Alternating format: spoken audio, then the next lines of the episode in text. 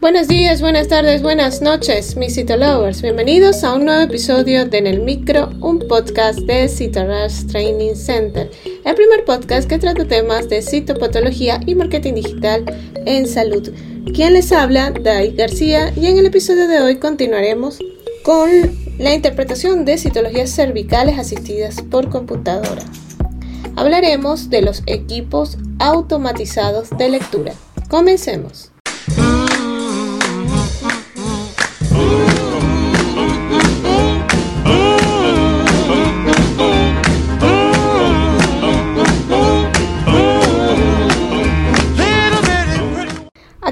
Existen varios métodos diferentes de análisis asistido por computadora, entre ellos un sistema de lectura automatizada que analiza y asigna un valor a los extendidos y los estratifica en función del riesgo de que contengan anomalías, y un sistema de análisis guiado por localización en el que el proceso de análisis automatizado identifica las áreas es decir, los campos de visión que tienen mayor probabilidad de contener células anómalas.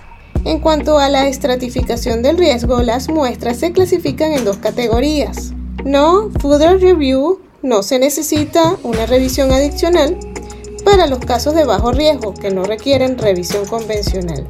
Y Review, revisión, para los casos de riesgo más altos que necesitan una revisión convencional de todos los campos. La estratificación del riesgo también permite seleccionar muestras específicas para el control de calidad y reinterpretar las muestras, con valores más altos clasificados como negativo para lesión intraepitelial o malignidad en el estudio inicial. Con este método se revisan los campos de visión seleccionadas por el equipo y si se observa una presunta anomalía, se realiza la revisión convencional de todas las muestras. Si no se detectan células o características potencialmente anómalas, las muestras se informan como nil o negativo para lesión intraepitelial o malignidad y no es necesaria una revisión adicional.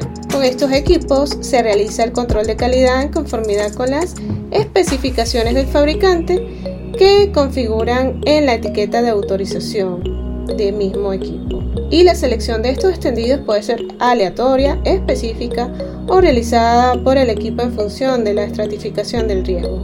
Todos los equipos que se usan en Estados Unidos cuentan con una etiqueta de autorización de la FDA en la que se detalla la cantidad máxima de muestras que pueden ser revisadas cuando se emplean equipos automatizados. Se han planteado problemas relativos a la reducción de la sensibilidad para detectar anomalías de las muestras cuando se aplican los límites de carga de trabajo máximo indicados. Por ello, para abordar estos problemas, la Sociedad Estadounidense de Citopatología ha propuesto recomendaciones, entre estas, fijar límites para las horas de trabajo y la cantidad de muestras revisadas por los citotécnicos, aplicar un número de criterios conocido como carga de trabajo ajustada por las anomalías de células epiteliales que tienen en cuenta la prevalencia de anomalías en los laboratorios específicos a fin de determinar el porcentaje de muestras que deben someterse a una revisión convencional completa y mantener otras medidas de garantía de calidad según sea necesario.